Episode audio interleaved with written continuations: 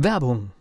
Was passiert, wenn der Chef oder die Chefin eine Auszeit nimmt und die Angestellten auf sich allein gestellt sind? Christian Pukelsheim und Michael Habekorst beschreiben in ihrem Buch Radikal weg die Herausforderungen für Unternehmer und Mitarbeiter, welche Vorbereitung notwendig ist und worauf unbedingt zu achten ist bei einer Auszeit. Radikal weg, wenn der Chef ein Jahr Auszeit nimmt und das Unternehmen dennoch funktioniert. Erschienen im Mentoren Media Verlag www.mentoren-verlag.de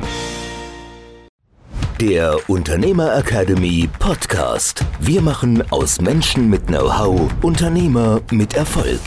Ich höre oft, wenn ich mich mit anderen Unternehmerinnen und Unternehmer unterhalte, diesen Satz, ups, das ist gar nicht meine Zielgruppe oder das ist meine Zielgruppe. Und deswegen dachte ich, wir widmen mal einer Folge hier dem Thema Zielgruppen. Was ist denn überhaupt eine Zielgruppe? Das ist eine der elementarsten und spannendsten Fragen, die es überhaupt in diesem ganzen Kosmos von Positionierung, von Marketing, von erfolgreich als Unternehmer, was es in diesem ganzen Kosmos wirklich gibt. Ja, was genau ist eigentlich eine Zielgruppe? Und da gibt's viele Mythen und Missverständnisse. Und wenn du das hörst, ist es gar nicht mal eine Zielgruppe. Wenn man dann nachfragt und ein bisschen kritisch nachfragt, erlebt man wirklich manchmal sehr erschreckende Dinge. Und das zu klären, ich glaube, das lohnt sich wirklich, da heute mal intensiv zuzuhören und sich Gedanken zu machen, was ist denn deine Zielgruppe? Folge, ich weiß nicht, ob wir dieses Experiment machen können, aber was ist denn deine Zielgruppe? also tatsächlich fange ich jetzt mit einem ganz anderen Modell jetzt hier vielleicht an und drehe das mal um. Ich habe manchmal eine Produktidee und weiß gar nicht, wer es kaufen könnte. Dann gehe ich damit zum Beispiel über eine AdWords-Kampagne an den Markt, um zu gucken, wer das bucht. Dann habe ich oft eine Zielgruppe. Das ist bestimmt ein kluger Weg, auf alle Fälle. Dann stelle ich mal deine Antwort sozusagen eins im Sinn in den Hintergrund die holen wir später nochmal raus und dann wird man sehen, wie intelligent diese Vorgehensweise eigentlich wirklich ist. Okay. Sehr, sehr spannend, Folge. Cool. Daran merkt man, dass es nicht gescriptet ist, was wir hier machen, sondern es ist ein echter Dialog.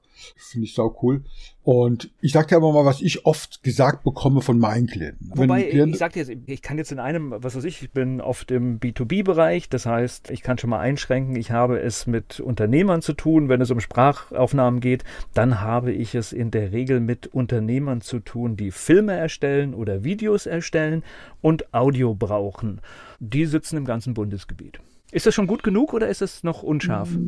Das ist noch unscharf. Das okay. Ist vor allen Dingen, vor allen Dingen sind da einige Sachen dabei, die eben genau keine Zielgruppen sind. Okay. Also zum Beispiel Unternehmer ist keine Zielgruppe, sondern es ist einfach ein statistischer Wert. Also es ist einfach eine Eigenschaft von Organisationen, von Menschen, aber es ist eine Eigenschaft, das hat noch lange nichts mit Zielgruppe zu tun.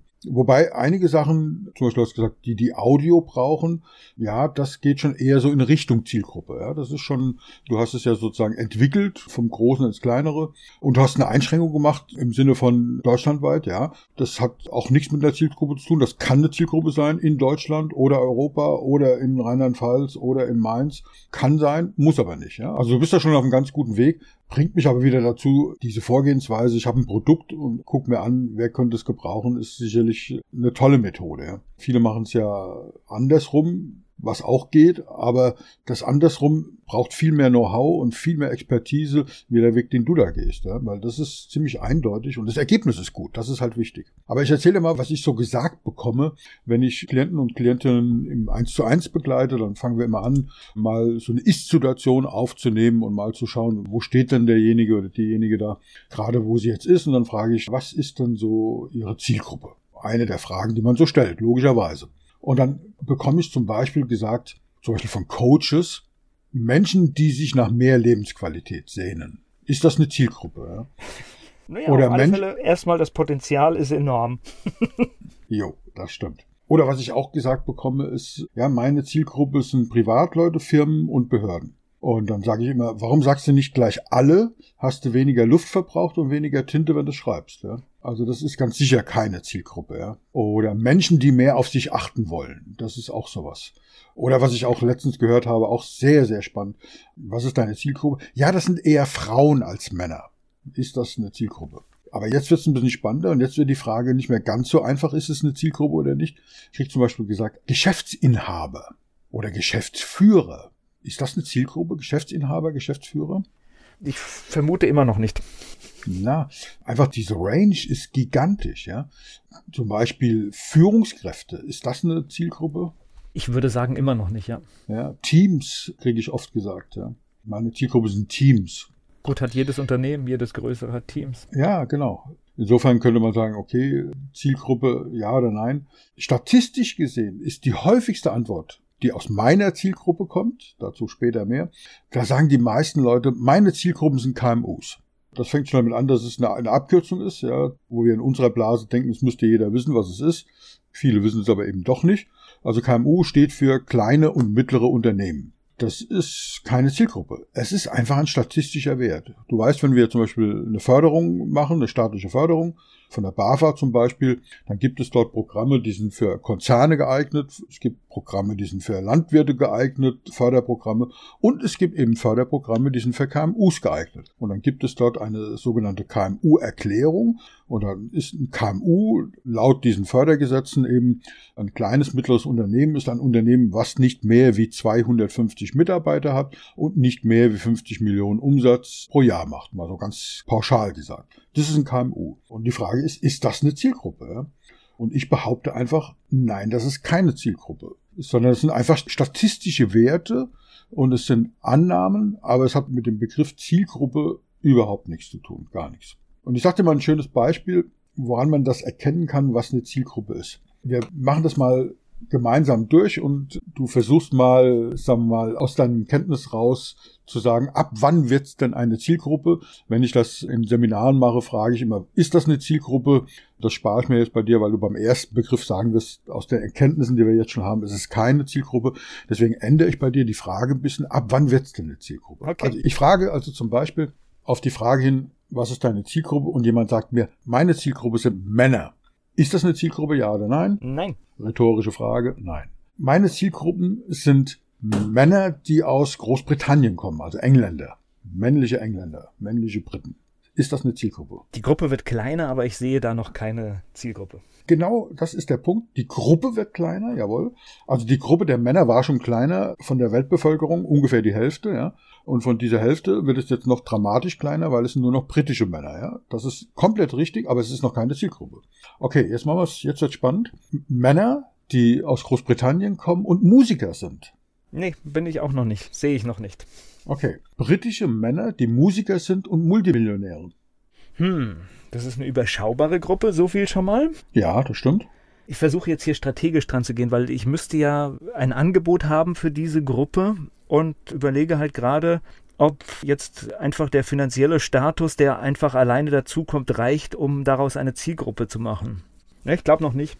Ja, diese Sichtweise, das so umzudrehen, wie du das machst. Du wirst gleich sehen, wie intelligent das tatsächlich ist, was du da eigentlich machst. Ja, das ist immer wieder faszinierend. Deswegen arbeite ich so gern mit dir zusammen, weil du die Dinge dermaßen cool betrachtest. Faszinierend, ja. Ich nenne da mal vier Namen von Menschen, auf die diese Kriterien zutreffen. Also es sind alles Männer, es sind alles Briten, es sind alles Musiker, es sind alles Multimillionäre. Und da du ja Radiomensch bist, wirst du auch alle vier kennen. Also das erste, der erste Name, den ich da nenne, ist Ozzy Osbourne. Der zweite Name ist Andrew Lloyd Webber. Der dritte Name ist Phil Collins und der vierte Name ist Paul Potts. Ja, völlig unterschiedliche Typen. Ich sehe keine Gemeinsamkeit, ja. Der eine würde auf Alkoholwerbung reagieren, der andere vielleicht nicht. Also definitiv nein, keine Gruppe. Jetzt wird spannend. Jetzt widerspreche ich nämlich. Okay. Und zwar, wir wissen jetzt noch nicht, ob es eine Zielgruppe ist. Okay. Es kann nämlich eine Zielgruppe sein, es kann aber auch keine Zielgruppe sein. Nehmen wir mal das Beispiel, was du genannt hast. Wenn du alkoholische Getränke anbietest, ist das definitiv keine Zielgruppe, weil wir wissen es nicht, aber wir vermuten, dass nur einer aus der Gruppe da vielleicht besonderen Bezug zu hat. Ja, ja? ich vermute sogar einen, der würde es definitiv nicht mehr kaufen, weil er damit durch ist. ja, ja, genau. Also wir wollen da niemand was unterstellen, ja, aber genau. es ist so eine Vermutung. Deswegen wird auch kein Name genannt. Ist einfach nur ein Beispiel. Aber nehmen wir mal ein anderes Beispiel, was nicht ganz so verfänglich ist wenn du Möbelhersteller bist und vielleicht als Zielgruppe sagst, und das ist ja das, was oft gemacht wird, du baust sehr edle, hochwertige, geniale Möbel. Das heißt, du brauchst als Zielgruppe, das hast du für dich definiert, Multimillionäre, weil deine Möbel so teuer sind. Und dann sagst du, okay, diese vier sind Multimillionäre, also ist das meine Zielgruppe. Und dann stellst du fest, wenn du in die Häuser dieser vier Personen reinschaust, dass die völlig unterschiedlich eingerichtet sind. Also wenn du Hersteller von Möbeln bist, behaupte ich, ist das keine Zielgruppe. Einverstanden? Ja. Wenn du Hersteller bist von High-End-Mikrofonen, die wirklich das Beste darstellen, was man für Geld auf dieser Welt im Audiobereich an Mikrofonen kaufen kann. Und wenn du dann noch so eine Edition rausgebracht hast, vergoldet mit Diamanten besetzt, aber die am Ende des Tages ist die Qualität outstanding sozusagen, außergewöhnlich, dann behaupte ich, dann ist es sehr wohl eine Zielgruppe. Ja, gehe ich sogar mit. Ja. Das heißt, das ist genau dieser Punkt. An diesen statistischen Werten können wir nicht festmachen, ob es eine Zielgruppe ist oder nicht. Das funktioniert nicht. Also Ozzy Osbourne, Phil Collins, Andrew Lloyd Webber und Paul Potts sind dann eine Zielgruppe, männliche Briten, die Musiker sind Multimillionäre, ist dann eine Zielgruppe, wenn du zum Beispiel High-End-Mikrofone anbietest. Weil natürlich auch Ozzy Osbourne darauf achtet, dass seine Stimme, ich behaupte, er hat sowas, ja, wie eine Stimme, originalgetreu und einer möglichst hochwertigen Qualität, und dabei spielt Geld keine Rolle, sondern nur Qualität und Zuverlässigkeit und alles, was man dort an Attributen reinbringen kann, auch bei ihm genauso viel Wert drauf liegt wie der Operninterpret Paul Potts oder der Musical-Schreiber Edward Webber. Ja. Das ist einfach ganz eindeutig eine Zielgruppe, wenn du Anbieter von High-End-Mikrofonen bist. Und deswegen ist dieser Weg, den du da gehst, dass du sagst, ich habe ein Produkt, zum Beispiel High-End-Mikrofone, das wäre ja dieses Beispiel, ja. Du hast eine Produktidee und sagst, ich mache Mikrofone, die einfach besser sind, eine andere Technologie, wie alles das, was wir bisher hatten. Dann schaust du dir an, wer könnte da meine Zielgruppe sein, ja. Die Frage wäre dann, würdest du dich auf Männer fokussieren und Briten fokussieren? Da würde man an der Stelle sagen, oh, Achtung, das macht keinen Sinn. Aber Musiker, die Multimillionäre sind, das macht da durchaus Sinn. Ja?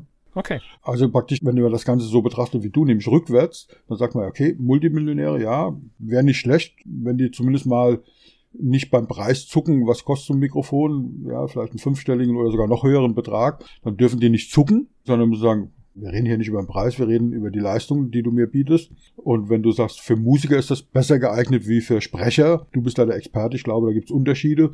Wenn die Gesangsstimme aufgenommen werden soll oder die Sprachstimme und du bist halt spezialisiert auf Musikstimmen, vielleicht sogar Musikinstrumente, wie bei Phil Collins das Schlagzeug und so weiter, und du bist darauf spezialisiert, sind Musiker, Multimillionäre Eigenschaften deiner Zielgruppe. Ob das nur Männer sind oder Frauen, ich glaube, das ist dem Mikrofon ziemlich egal. Und ob die aus Großbritannien kommen oder aus Timbuktu, ist auch völlig egal. Ja. Und so geht man da eben dran. Ja. Und das ist eben eine Zielgruppe. Die große Hilfe beim Betrachten, also eine Zielgruppe sind nie statistische Werte. Das ist schon mal die erste Erkenntnis. Sondern eine Zielgruppe sind immer Menschen. Ich sag mal, als Unternehmensberater, der ich ja nun mal bin, sage ich immer, eigentlich ist der Begriff Unternehmensberater völlig gaga der ist eigentlich falsch. Ja? Es müsste eigentlich heißen Unternehmer und gegendert müsste es heißen Unternehmerinnenberater. Genau, weil du ja nicht das Unternehmen berätst, sondern die Personen, die handeln. Ich sage immer, das Unternehmen zu beraten ist so sinnvoll wie einen Tisch zu beraten. Das wird nicht funktionieren, weil das Unternehmen ist eine virtuelle, geistige Konstruktion. Der Tisch ist wenigstens noch physikalisch vorhanden, aber auch der wird sich um deine Beratung in feuchten Kehricht scheren. Ja. Wenn, dann kannst du nur die Menschen im Unternehmen beraten. Bei der Zielgruppe geht es immer um Menschen. Das ist schon mal die erste wichtige Erkenntnis. Um nie um statistische Werte. Das heißt also so eine Nummer wie KMUs oder Geschäfts- oder Teams oder, oder sowas. Das ist große Unternehmen, kleine Unternehmen. Das ist alles statistische Werte. So, aber es geht um Menschen. Das ist schon mal die erste wichtige Erkenntnis. Und dann gibt es eine Reihenfolge. Diese Menschen müssen etwas gleich haben. Und zwar Menschen mit gleichen Wünschen, gleichen Zielen, gleichen Bedürfnissen, gleichen Problemen oder gleichen Engpässen. Das sind die fünf Kriterien, die diese Menschen haben sollten. Und jetzt gucken wir mal unsere Zielgruppe an für den Hersteller des High-End-Mikrofons. Sind das Wünsche? Ja, natürlich ist es der Wunsch, eine möglichst hohe Soundqualität zu haben.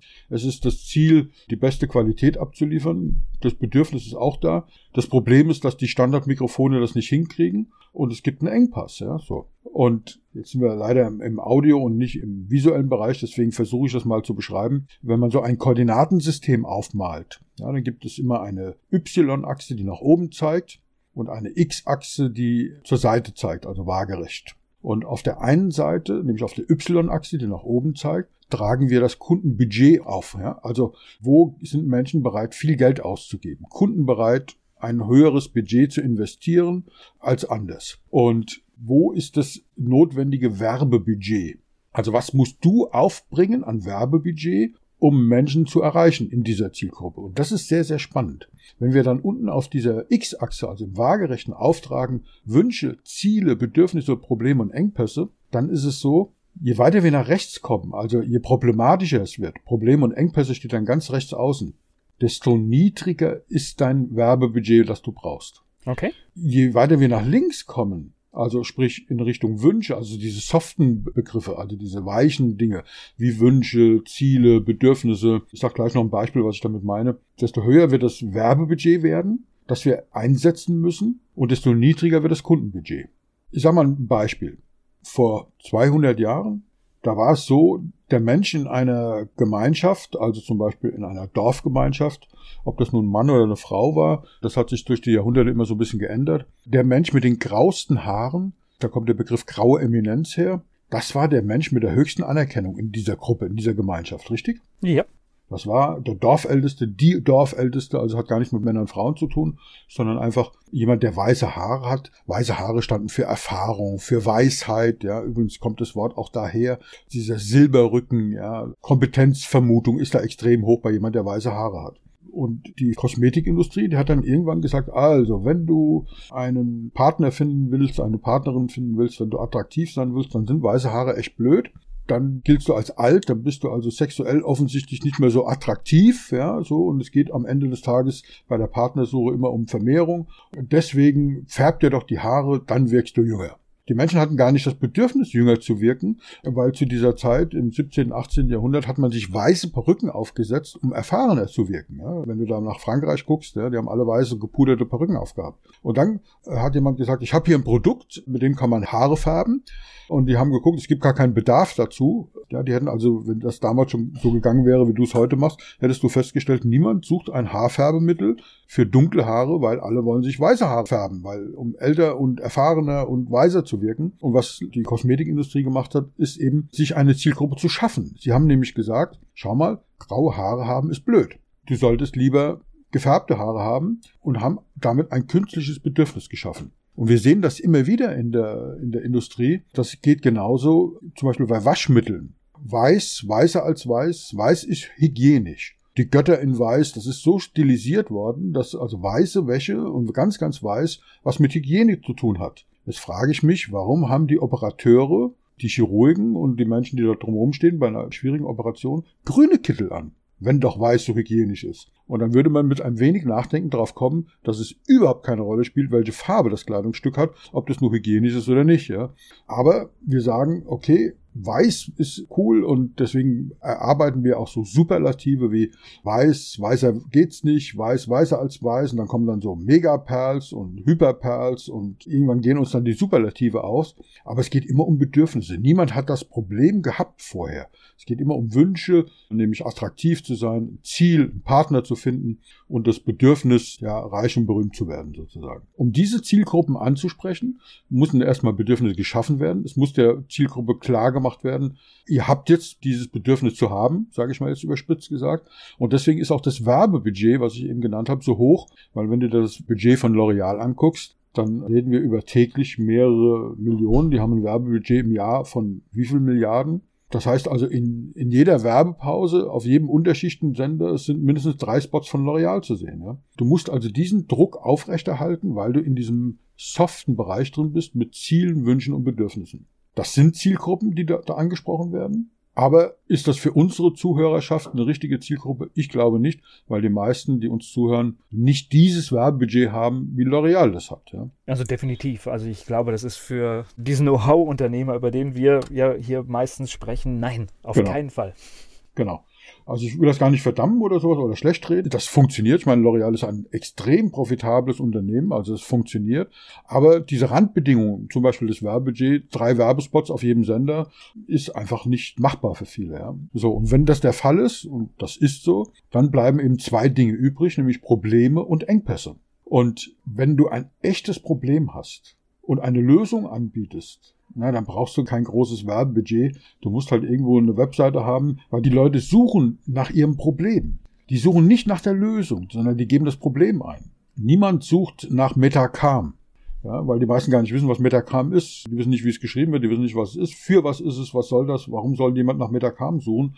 Und ich erzähle immer die Geschichte von meinem Hund Varo, unser erster Hund, ein Labrador nur ein Auge gehabt, weil er einen Tumor im Auge hatte und das ist dann entfernt worden und der hat bei jeder Krankheit hat er hier gerufen. Trotzdem war es ein fröhlicher und toller Hund, der 13 Jahre alt geworden ist.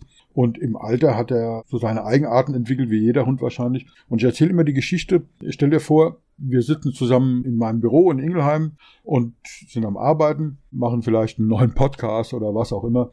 Und plötzlich ruft meine Frau an. Wenn es klingelt, weißt du, dass die einzige, die durchklingeln kann, wenn mein Telefon stumm geschaltet ist, meine Frau. Und sagt, du, ich habe ein großes Problem. Ich stehe da gerade, bin liegen geblieben im Auto. Kannst du mir mal helfen? Und ich sage zu der Volker, ich weiß, du kennst dich nicht so mit Hunden aus, eher mit Katzen, aber ich muss jetzt gerade mal zu meiner Frau der helfen, weiß nicht, was da los ist. Ich bin gleich wieder da. Der Warum muss raus, der muss mal seine Pipi-Runde machen. Kannst du mit dem da rausgehen? Auf, du weißt, bei uns auf der anderen Straßenseite ist so ein schönes Feld. Da gehst du hin, da kannst du ihn von der Leine lassen, dann macht er sein Geschäft. Und wenn du ihn rufst, kommt er auch wieder zurück, weil er gar keine Lust hat, so lang spazieren zu gehen in seinem Alter.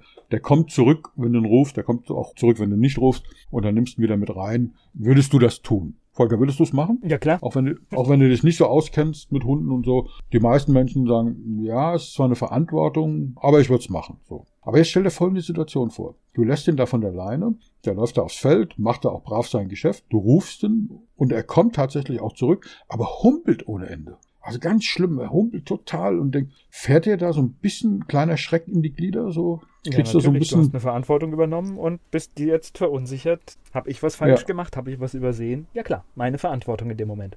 Genau. So, und diese Situation, auf die kommt es jetzt drauf an. Und wenn du jetzt dich so gar nicht auskennst, also wie jemand, der sich vielleicht mit Hunden ein bisschen besser auskennt oder vielleicht sogar du mit deinen Katzen, du hast eine ähnliche Problematik, du würdest vielleicht nach den Pfoten gucken, hat er sich da eine Dorne eingetreten oder so. Und dann stellst du fest, nee, hat er nicht. Sieht alles gesund aus, blutet nichts, nichts offen, keine Dorne drin.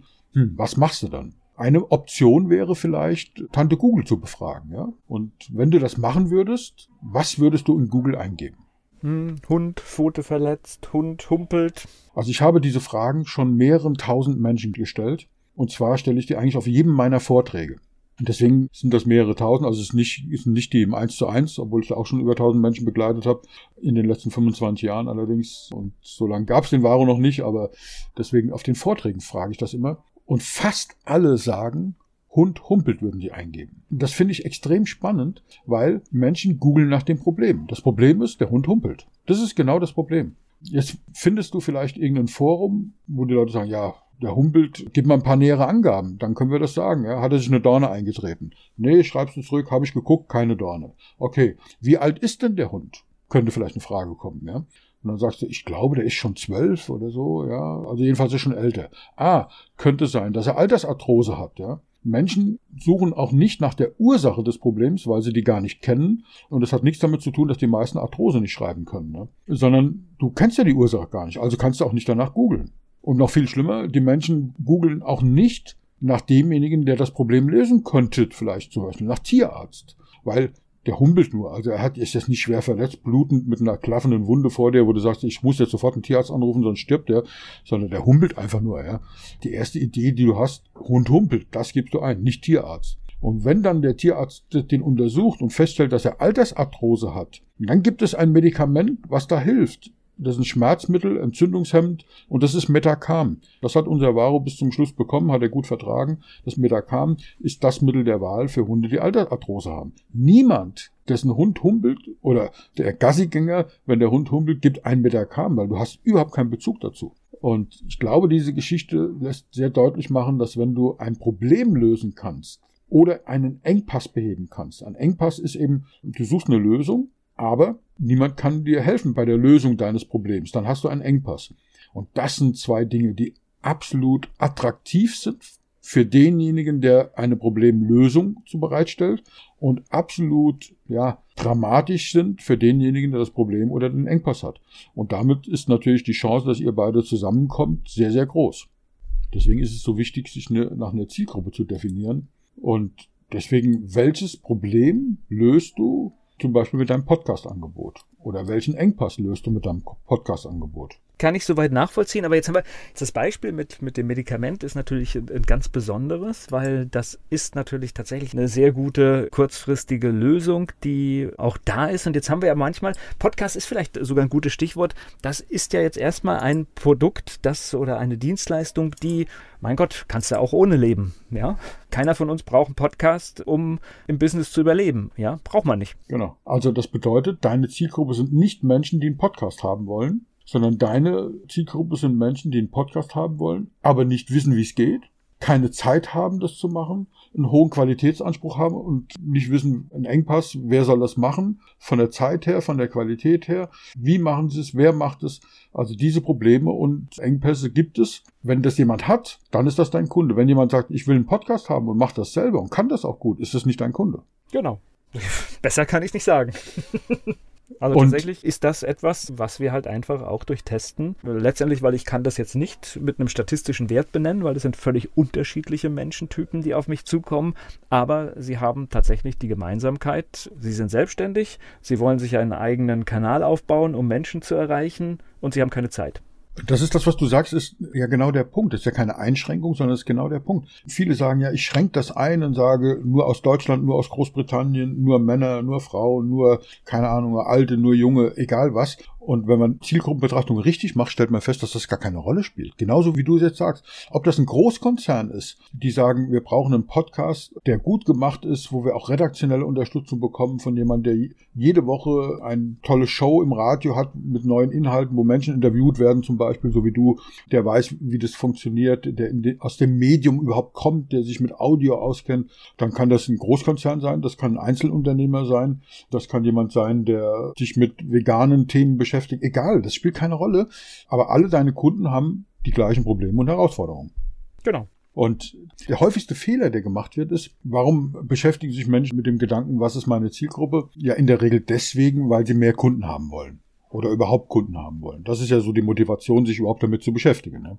Also wie komme ich an Kunden? Ja? Du kannst meine Hauptfrage, so heißt ja auch mein Buch, wo sind meine Kunden? Ja? Wie komme ich an Kunden und wo sind die? Dann ist es so, dass viele Menschen, die sagen, ich habe nicht genug Kunden, dann sagen die, ja ist klar, meine Zielgruppe ist zu klein. Ich spreche zu wenig Menschen an. Und das ist sehr, sehr spannend, weil es ist genau umgekehrt. Nämlich der Satz lautet, wenn du noch nicht genug Kunden hast, ist deine Zielgruppe zu groß. Und das ist für unser Denken ganz, ganz schwierig. Weil wir denken ja analog. Wir denken immer, je mehr, desto mehr. Je größer, desto größer. Also so umgekehrt proportional ist für unseren Kopf ganz, ganz schwer zu verstehen. Das ist dieses analoge Denken. Und wenn wir sagen, du hast nicht genug Kunden, dann sprichst du einfach so viele Menschen an, die einfach sich nicht angesprochen fühlen. Ja, wenn du alle ansprichst, sprichst du niemanden an. Je kleiner deine Zielgruppe wird, desto spezifischer wird das Problem, was die haben, desto krasser wird das Problem, desto deutlicher, desto schmerzhafter und desto größer ist die Wahrscheinlichkeit, dass du an diese Kunden rankommst, wenn die dieses Problem haben und wenn die erkennen, dass du die Lösung ihrer Probleme bietest oder eines ihrer Probleme bietest. Ne? Und was auch sehr spannend ist, was die Größe der Zielgruppe angeht, zu mir hat mal eine tolle Beraterin, die mich vor ja, fast 20 Jahren mal beraten hat, die hat mal zu mir gesagt, Herr Göller, Sie brauchen nicht alle Kunden Ihrer Zielgruppe. Es reicht auch völlig, wenn Sie genügend Kunden haben. Ja, schöne Formulierung, ja. Fand ich sensationell. Da habe ich lange drüber nachgedacht und ja, am Ende des Tages ist es das, ja. Wir haben in einer der vorhergehenden Folgen über Ziele gesprochen. Kannst du dich daran erinnern? Ja, über, über smarte Ziele. Und natürlich kann auch eine Zielgruppe smart sein. Und vielleicht machen wir zum Ende dieses, dieser Episode mal, wir bauen mal diese smarten Ziele auf smarte Zielgruppen um. Das S steht ja für spezifisch. Das heißt, eine Zielgruppe muss eindeutig definiert sein. Also nicht vage, sondern so präzise wie möglich. Das heißt, das M eine Zielgruppe muss auch messbar sein. Also die Zielgruppe, diese Kriterien, das muss irgendwie definierbar, messbar sein. Sie muss auch angemessen sein. Also angemessen heißt relativ zum Aufwand, den du leisten kannst. Also wenn deine Zielgruppe Menschen weltweit sind, Männer wie Frauen, die attraktiver und schöner sein wollen, dann ist das für L'Oreal eine angemessene Zielgruppe, weil die das Budget haben, die zu erreichen. Für dich wäre das eine unverhältnismäßige Zielgruppe, weil du gar nicht die, die Mittel hast, diese Zielgruppe überhaupt annähernd zu erreichen. Ja.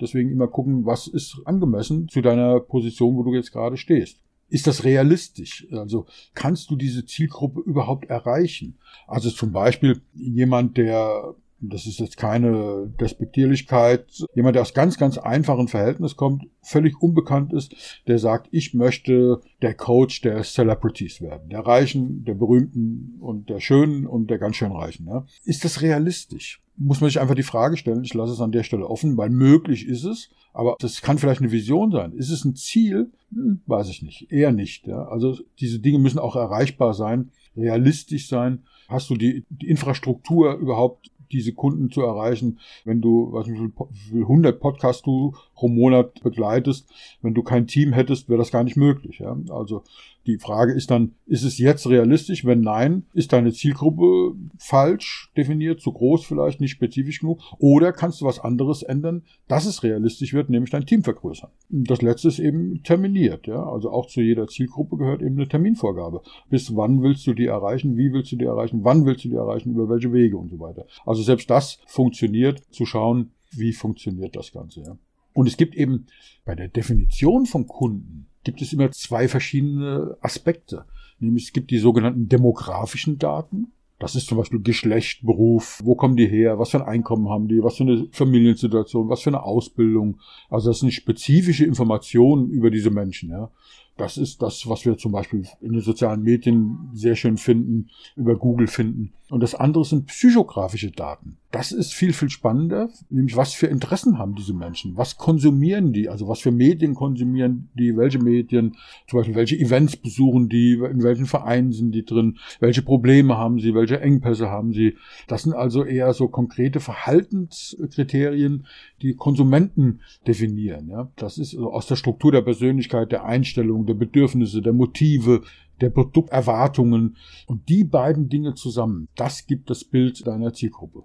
Ja, hab bestimmt noch was vergessen. Das ist ja aber das Schöne am Podcast. Wir können jederzeit weitermachen. wir können jederzeit weitermachen. Es gibt ja auch jederzeit dann die Möglichkeit, in der Unternehmer Academy zu schauen, was gibt's noch mehr. Wir haben da ein ganzes großes, nicht ein Kapitel, sondern eine ganze Lektion diesem Thema gewidmet. Mir fällt bestimmt noch mehr ein, aber Vielleicht hast du noch die eine oder andere Frage, aber für den Moment wäre das, glaube ich, mal so ein kleiner Überblick, ein kleiner kurzer Überblick. Ich glaube, es war ein sehr umfassender Überblick und das Schöne an der Sache ist ja auch immer in der Nachbearbeitung dieses Podcasts kommen dann ja auch die weiteren Ideen für die nächsten Episoden. Insofern ist da schon was vorge. Ich, ich habe eine Geschichte, die mir noch gerade eingefallen ist, aber letztendlich ist die auch ein bisschen mit dem L'Oreal-Beispiel äh, schon erklärt, weil ich bin ja auch Mitinhaber eines Radiosenders und da ist ja tatsächlich sogar die Situation, dass unsere Zielgruppe statistische Werte sind? Weiß ich nicht. Das ist halt die Frage, ob man das nicht da anders definieren könnte. Ich will vielleicht nochmal durchgehen ganz kurz, weil ich mir darüber Gedanken gemacht habe. Wir möchten gerne Menschen erreichen im Alter zwischen 20 und 60 Jahre und davon möglichst viele. Ja, okay. Das ist genau die Frage. Wie könntet ihr mehr Menschen in dieser Altersklasse erreichen? Was haben die gemeinsam? Also, ihr habt ja nun schon Kunden, also Hörer in dem Fall. Warum hören die euch? Was ist da die Gemeinsamkeit? Die Gemeinsamkeit ist nicht, dass es Menschen sind. Die Gemeinsamkeit ist nicht, dass es Männer oder Frauen sind. Die Gemeinsamkeit ist noch nicht mal, dass es Deutsche sind. Vielleicht ist die Gemeinsamkeit, dass sie der deutschen Sprache mächtig sind, aber selbst das muss nicht sein, weil ihr macht auch tolle Musik. So, also was ist die tatsächliche Gemeinsamkeit? Ja, wahrscheinlich ne? gibt es da zwei Sachen. Das sind Menschen, die an lokalen Informationen interessiert sind und es genau. sind Menschen, die ein bestimmtes Musikprofil hören möchten. Genau. Wenn ihr da den Schwerpunkt drauf legt. Also was nützen euren Hörern Informationen aus Hamburg? Also natürlich interessiert den Mainzer eben auch die Bundespolitik und die Weltpolitik, aber nicht die Kommunalpolitik aus Hamburg oder aus München. Genau. Ja, also das ist ein ganz klarer Punkt. Und wenn es da bessere Informationen gibt, spannendere Informationen. Also der Engpass ist, wie komme ich leicht und einfach an lokale Informationen? Das ist kein Problem, aber es ist ein Engpass, den ihr löst. Ja. Definitiv. Und ja, gleichzeitig und noch tolle Musik, die zeitgemäß ist, die in bestimmte Richtung. Also ich meine, dafür gibt's ja auch diese Spartensender, ja. Ich höre oftmals alle möglichen digitalen Sender, wo gar nicht moderiert wird, weil ich möchte gern entweder, ich habe einen Spartensender, da höre ich nur Blues, ich habe einen Spartensender, da höre ich nur Pink Floyd, da kommt 24 Stunden am Tag nur Pink Floyd. Ja. Meine Frau sagt immer, wie kannst du dir das immer wieder anhören? Nicht jeden Tag, aber immer wieder. Ja. Und so ist es bei euch auch. Ihr seid kein Spartensender in dem Sinne, aber die Art und Weise der Musik das kann ein Laie wahrscheinlich, wahrscheinlich gar nicht rekonstruieren. Ich habe aber einen Klienten, der Radiosender berät bei der Musikauswahl. Und wenn man, wenn man da mal in, in, reinguckt, das ist schon äußerst spannend, wie exakt das definiert werden kann, was da eure Zielgruppe ist in Richtung Musikgeschmack. Ja. Ja, natürlich. Und es wird auch witzigerweise, sind wir auch wieder bei dem Thema Zielgruppe, wo du sagst, die ist dann zu groß, wenn man zu wenig Kunden hat. Ist ganz witzig, läuft im Radio ähnlich. Das heißt, je weniger Titel es werden, umso höher werden die Quoten. Also insofern, ja, doch, war dann noch ein schönes, schönes Beispiel für den Schluss.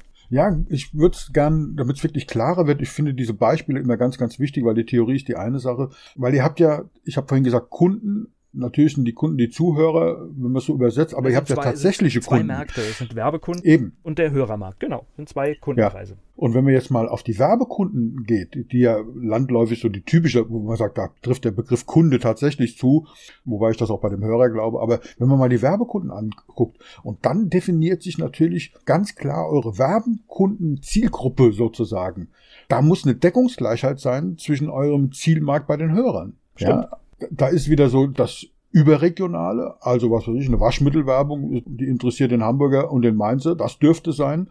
Aber eine Werbung von einem Anbieter, der in Hamburg Elektrik macht, ist sicherlich nicht euer Kunde. Der Elektrofachbetrieb aus Mainz sehr wohl. Genau.